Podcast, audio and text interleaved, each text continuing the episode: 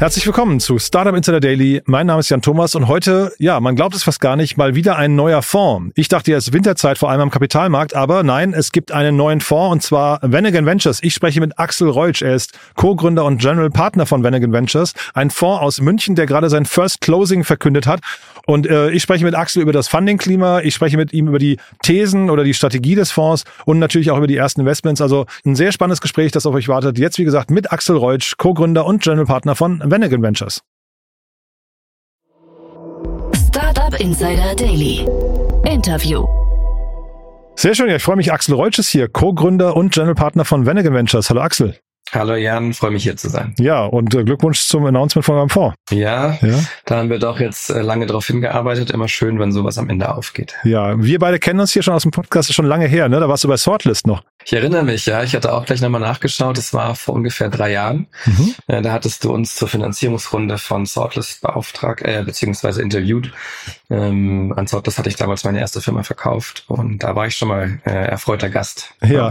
Und jetzt die äh, Seiten des Tisches gewechselt? Genau, ja. so sage ich es auch manchmal. Ähm, nach Agentur Matching Sortlist habe ich dann doch gemerkt, dass ich wieder was eigens an den Start bringen möchte. Hatte dann ähm, Glück, einen sehr guten Freund die Idee zu entwickeln, in das neu entwickelt oder sich neu entwickelte Startup-Ökosystem rund um ähm, die nächste Technologiefamilie AI Blockchain zu investieren. Und dann hatten wir relativ früh Personen, die an uns geglaubt haben. Ähm, wir haben den Fonds gestartet vor nun zwei Jahren und jetzt haben wir den ersten öffentlichen großen Milestone mit unserem First Closing erreicht. Ja, lass uns mal ein bisschen reingehen. Also der, der Fonds ähm, gibt es seit zwei Jahren. Jetzt gibt's äh, das First Closing bei 30 Millionen Euro. Habe ich richtig gesehen? Den Fonds gibt es in der Form seit März tatsächlich. Wir haben vorher als eine Art Business Angel Syndikat gestartet hm. ähm, und die ersten Investments gemacht. Und wenn du in Deutschland dann irgendwann den Status eines Fonds erreichen willst, musst du dich bei der BaFin registrieren, hm. was wir nach einem Jahr getan haben.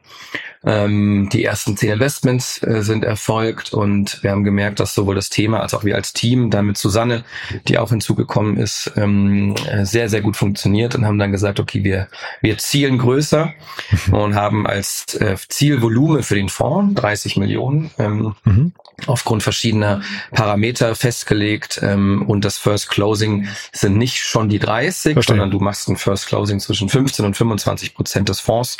Da sind wir jetzt auch gelandet mhm. Und ähm, gibt es sozusagen dem Markt bekannt, dass du existierst und ähm, jetzt auch aktiv investierst und weiter im Fundraising bist. Das heißt, es können sich erstmal potenzielle LPs bei euch melden. Genau, wir haben jetzt schon über 30 LPs, ähm, verschiedene Ticketgrößen. Ähm, wir werden aber letztlich vermutlich so, ja, doch nochmal ein, eine gute, eine gute Summe an LPs hinzunehmen in Zukunft. Wir sind mit vielen, vielen in Kontakt, wo jetzt auch einige darauf gewartet haben, dass wir unser First Close schaffen, mhm. wobei wir auch sehr froh sind. Und dementsprechend werden wir tatsächlich aber noch bis circa ähm, Oktober, November 2024 im Fundraising sein, was so ein normaler Zeitraum ist. Mhm. Als, als Emerging äh, Fund Manager, also sprich ist ja unser erster Fonds. Und dementsprechend, genau, investieren wir in Startups und Fundraising parallel. Und das finde ich eine ganz schön, also wahrscheinlich geht's nicht anders, ne, aber ganz schön Balanceakt eigentlich hinterher. Ne? Man muss auf der einen Seite möchte man schon Geld ausgeben, auf der anderen Seite muss man sicherstellen, dass auch genug reinkommt. Ist richtig. Ähm, das ist ein bisschen das Schicksal, das du als Emerging Fund Manager hast. Denn normalerweise gucken LPs natürlich auf deinen Track Record als, mhm. als Manager und sagst, okay, welche erfolgreichen Investments sind schon getätigt. Als Emerging Manager mhm. mit deinem ersten Fonds hast du das normalerweise nicht in der Form. Wir haben aber deswegen schon gesagt, im Rahmen des Business Angel Syndikats machen wir die ersten Investments. Wir zeigen, dass wir Access kriegen, dass wir die These durchdacht haben rund um Climate Finance ähm, und sind dementsprechend beides parallel ähm, ist aber nicht schlimm, weil du dich auch ständig weiterentwickelst mit den Investments, die du machst, mit den Startup-Gründern, mit denen du dich unterhältst. Du lernst jedes Mal so viel dazu. Ähm, und das ist auch, glaube ich, wichtig, um ein, eine, eine Vorthese zu verfolgen, die auch tatsächlich immer wirklich am Puls der Zeit ist. Und in weniger Monate kann sich auch technologisch viel ändern. Wir haben das gesehen, als JetGPT aufkam. Plötzlich hast du eine völlig neue, ähm, äh, völlig neue Use Case für eine Technologie, die vorher lange ähm, sich nicht so entwickelt hat, wie, wie, wie erhofft. Und dementsprechend musst du auch deine Vorthese aus unserer Sicht immer wieder iterieren. Und mhm. das passiert am besten, wenn du die Dinge parallel machst. Und das haben wir bisher auch gut geschafft. Sag mal was jetzt zu eurer Fondthese und vielleicht auch zu den Themen, in die ihr konkret investiert. Ja, wir haben die Fondthese daran entwickelt, dass wir sehen, es gibt zwei große Megatrends, die tatsächlich derzeit zusammenkommen. Einmal Digitalisierung, ähm, vor allem des Mittelstands. Da haben wir in Deutschland natürlich eine riesige Bandbreite an Unternehmen. Und Dekarbonisierung. Also wir wissen, dass wir die Wirtschaft ein Stück weit umbauen müssen. Weniger Ausstoß, mehr Offsetting, mehr transparente Lieferketten, grüneres, regeneratives Wirtschaften. Und diese beiden Megatrends treffen aus unserer Sicht halt natürlich auch eine Gesellschaft in Deutschland, in der viele, viele Fachkräfte fehlen. Mhm die Zahlen variieren, aber bis zu 3,8 Millionen ausgebildete Fachkräfte fehlen. Das heißt, die Unternehmen, die jetzt natürlich sich dieser Transformation stellen und auch stellen müssen, der Druck kommt aus der Politik, aus der Regulatorik, von Banken, die lieber grüne Kredite vergeben und dadurch die, die Kreditkosten senken, ähm, müssen die Unternehmen sich natürlich ein Stück weit umbauen und anpassen. Und das ist aber gar nicht so einfach, wenn dir die, die Unternehmen, äh, in, die, in den Unternehmen die Personen fehlen, die das natürlich umsetzen können, weil eben so viele Fachkräfte fehlen. Und das ist, heißt für uns, es gibt einen großen Druck für Innovationen, um Startups natürlich, die diese Lücke füllen werden und Unternehmen mit der möglichen Technologie zu, äh, auszustatten, um diese Transformation zu meistern, um äh, wettbewerbsfähig zu bleiben und deswegen sagen wir, Venture Capital ist genau die richtige Methode derzeit, um diese Transformation zu bewerkstelligen. Und ähm, da haben wir unsere These ausgerichtet und investieren genau in Firmen, die Unternehmen dabei helfen können ähm, der die Umbau zu einer grünen Wirtschaft eben nicht nur als Kostenfaktor zu sehen, sondern damit auch die Gewinne zu steigen. Und so rein vom Team-Setup, ich habe gesehen, ihr macht das zu dritt. Deine beiden Mitgründer, also oder Gründerinnen, Gründer kommen, habe ich gesehen, so ein bisschen aus dem Blockchain, aus der Blockchain-Ecke. Ne? Äh, du hast vorhin schon gesagt, ähm, Agenturecke. Wie trefft ihr euch jetzt quasi in dieser neuen ähm, Climate- und Fintech-Welt? Ja, ähm, wir kommen im Grunde aus drei verschiedenen Richtungen. Du hast recht, wir haben einen, einen starken Blockchain-Muskel ausgebildet. Wir haben mhm. alle im Web 2 erstmal schon an verschiedenen Transformationsprozessen teilgenommen. Die Susanne zum Beispiel bei der Allianz die ähm, Smartphone-Strategie ausgerollt. Sandro war dann über Microsoft, hat immer die Brücke geschlagen zwischen neuer Technologie und Anwendungsfällen aus der Wirtschaft ganz konkret.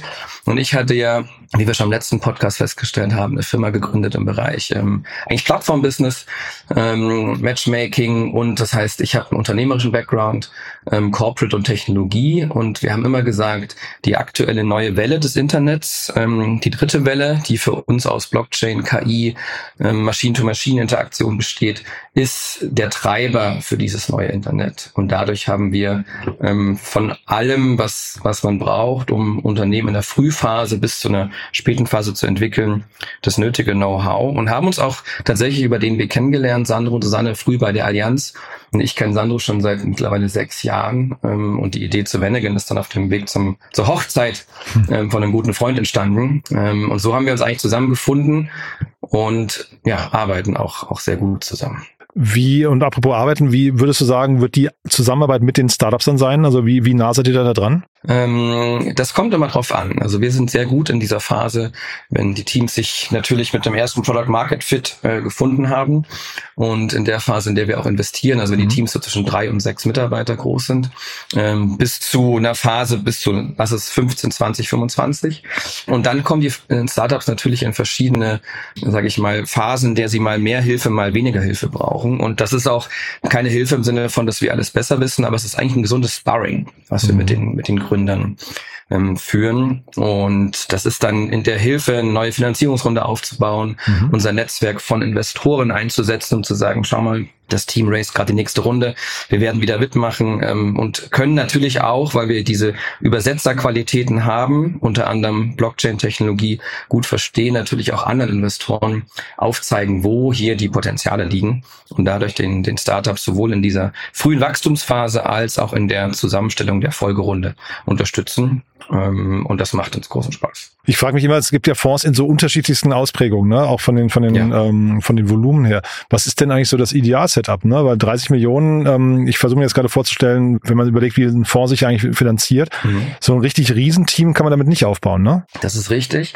Du versuchst eigentlich die Fondsgröße herzuleiten davon, wie viele Unternehmen du finanzieren möchtest und wie groß dein Anteil daran ist. Und wir haben für uns gesagt, wir glauben, dass wir eine Portfoliogröße von von 35 bis 40 Unternehmen einerseits gut begleiten können, weil Aha. natürlich nicht immer alle Startups gleichzeitig ähm, uns brauchen. Und mhm. andererseits reduzierst du so das Risiko, eines Ausfalls des eingesetzten Kapitals. Also das ist praktisch das Thema Power Law, was da dahinter steht. Wie viele Investments brauchst du, um bestenfalls sicherzustellen, dass nicht das ganze Kapital ähm, äh, weg ist, wenn es mhm. alle Startups nicht schaffen. So. Gleichzeitig weißt du aber, ab einer gewissen Anzahl, und das liegt eben so um die 30, ist die Chance sehr hoch, dass du ein bis drei Firmen dabei hast, die die kompletten Fonds returnen können, sagt man. Mhm. Und das ist so ein bisschen die Erfahrungswerte aus den letzten fünf bis zehn Jahren.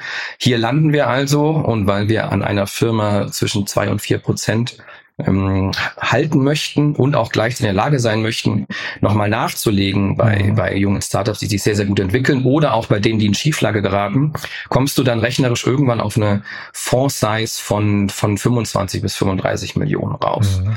Und das haben wir für uns drei dann auch gesagt. Das schaffen wir, das trauen wir uns zu.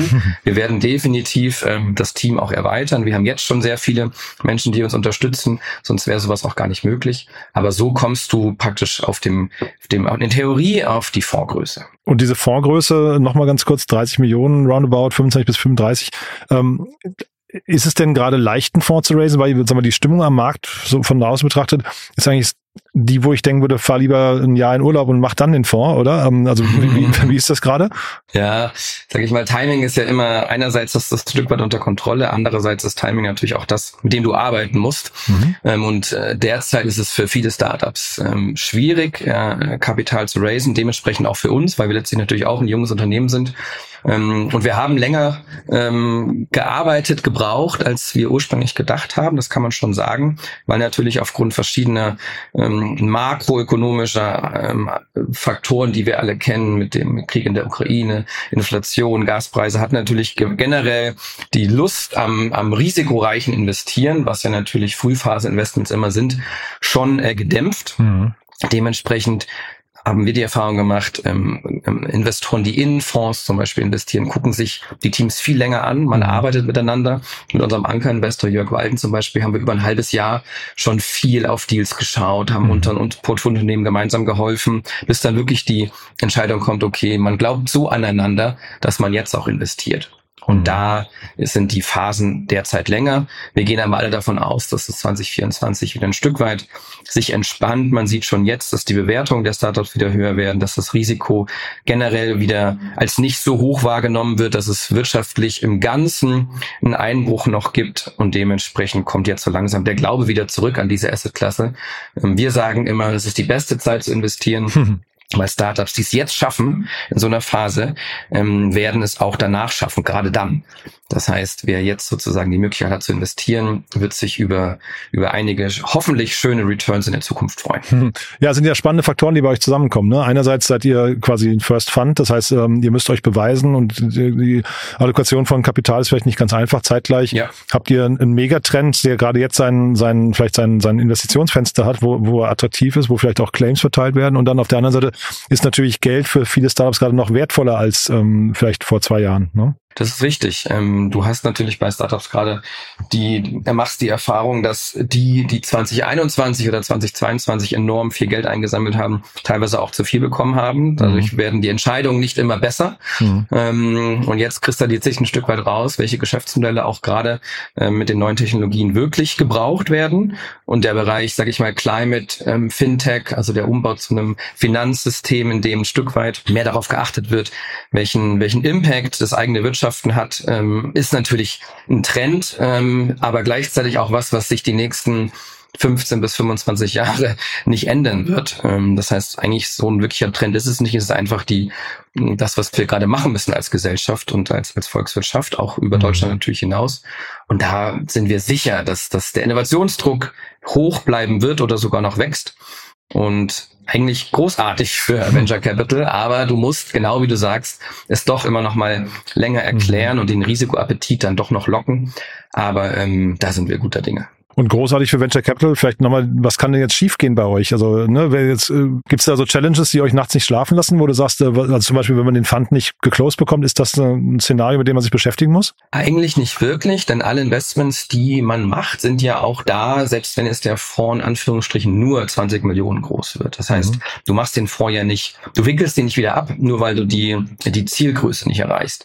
Das wäre natürlich schade, weil wir dann nicht die, die Höhe der Anteile erreichen bei den Firmen, aber auch mhm. da, wir werden eher auf Portfoliogröße optimieren als auf Anteilshöhe. Ja, aber ich glaube auch sowas wie Management-Fees oder Carries und solche Geschichten, das ist ja wahrscheinlich, irgendwann wird es ja auch unattraktiv, ne? Ja, aber sage ich mal, als Fonds ähm, mit, mit drei, drei GPs ähm, bist du profitabel ab ungefähr 12 bis 13 Millionen Euro ah, ja. ähm, Kapital, das du verwaltest. Das ist also etwas, was wir uns definitiv zutrauen, sonst hätten wir es gar nicht gestartet. mhm. ähm, aber klar, es ist natürlich attraktiver, zwei Prozent Management-Fee von 50 Millionen zu bekommen als von mhm. 10. Mhm. Aber wir sind gestartet gestartet mit einer Perspektive für die nächsten 15 Jahre, uns beruflich mindestens hier, hier zu entwickeln. Mhm. Und natürlich ist das Risiko da hoch, aber gleichzeitig sind sowohl die persönlichen als auch die finanziellen äh, Potenziale natürlich hoch. Und ich sage mal, wir machen es jetzt nicht nur für die Carry, sondern es macht einfach Riesenspaß, äh, mit den Startup-Teams zusammenzuarbeiten und die Investoren, die wir mit auf die Reise genommen haben, da in diese Welt zu entführen. 90 ähm, Prozent unserer, unserer LPs hatten vorher noch keine Investments in Venture-Fonds zum Beispiel. Das heißt, das mhm. ist alles, was, wo wir gemeinsam sagen, das Investment-Vehicle Vanagon, das ist ja praktisch aus den USA, a Van that drives like a wagon, äh, die VW-Fahrer unter uns kennst, der, der Surferbus, der mhm. bei uns in Deutschland als der T3 unterwegs unterwegs. Das ist in den USA der Venegan. Und wir haben gesagt, wir nehmen, alle kommen an Bord in unser Investmentvehikel und wir, wir jagen die dritte Welt des Internets. Und ähm, das ist auch ein bisschen das Flair, das wir bei uns haben. Super. Du, dann drücke ich dafür die Daumen. Vielleicht noch zum Schluss, wer darf sich melden bei euch? Also Investoren haben wir gerade schon gesagt oder weitere ähm, LPs möglicherweise, ne? Äh, wer noch? Absolut, LPs, ähm, aber auch gerne Corporates, die sagen, sie interessieren sich hier sehr dafür, was Startups in den Bereichen gerade voranbringen. Wir sind super gut darin, sage ich mal, die Punkte zu, zu verbinden, die nur wir sehen, also die Netzwerke auszuspielen und unsere Startups, aber auch die Portfoliounternehmen, die wir uns anschauen, mit echten potenziellen Kunden zusammenzubringen. Mhm. Und natürlich Startups, die sagen, Mann, dieser Bereich Climate, Fintech, Blockchain AI, das ist das, wofür ich brenne, wofür ich Produkte entwickle. Ähm, wir investieren gerne und wie ihr habt ja gehört, Portfolio soll mindestens 35 Firmen groß werden. Bei 10 sind wir, da ist also noch Luft. Super. Du, da hat es mir großen Spaß gemacht. Haben wir irgendwas Wichtiges vergessen? Eigentlich nicht. Ich würde nur wirklich sagen, trotz der, der Makroumgebung, äh, alle, die in dem Bereich aktiv sind, glaubt an euch, ähm, baut das, wofür euer Herz brennt. Es wird sich lohnen und ähm, wenn ihr Unterstützung braucht, wir sind da. Perfektes Schlusswort. Axel, vielen Dank und äh, wir bleiben in Kontakt, würde ich sagen. Jan, vielen Dank. Ich freue mich drauf und bis bald. Bis dann. Ciao. Ciao. Startup Insider Daily, der tägliche Nachrichtenpodcast der deutschen Startup-Szene. Ja, das war Axel Reutsch, Co-Gründer und General Partner von Venegan Ventures und das war wirklich ein sehr cooles Gespräch, finde ich. Ähm, ich drücke die Daumen, dass der Fonds genauso das Leben erblickt oder genauso geclosed wird, wie Axel das gerade beschrieben hat. Ich finde es auf jeden Fall super mutig. Wie gesagt, von außen betrachtet gerade noch ein bisschen Katerstimmung am Kapitalmarkt, aber vielleicht ist genau das die Zeit auch, um einen Fonds zu gründen oder wie gesagt zu raisen. Das Ganze war natürlich jetzt kein Financial Advice, aber vielleicht trotzdem für euch, wenn ihr Lust habt, euch mit dem Unternehmen zu beschäftigen. Die Links findet ihr in den Show Notes. Und ja, ansonsten danke fürs Zuhören, euch einen tollen Tag und und falls ihr jemanden kennen solltet, der oder die hier mal reinhören sollte, dann natürlich wie immer die Bitte gerne weiterempfehlen. Dafür vielen Dank, euch einen tollen Tag und ja, bis zum nächsten Mal. Ciao, ciao.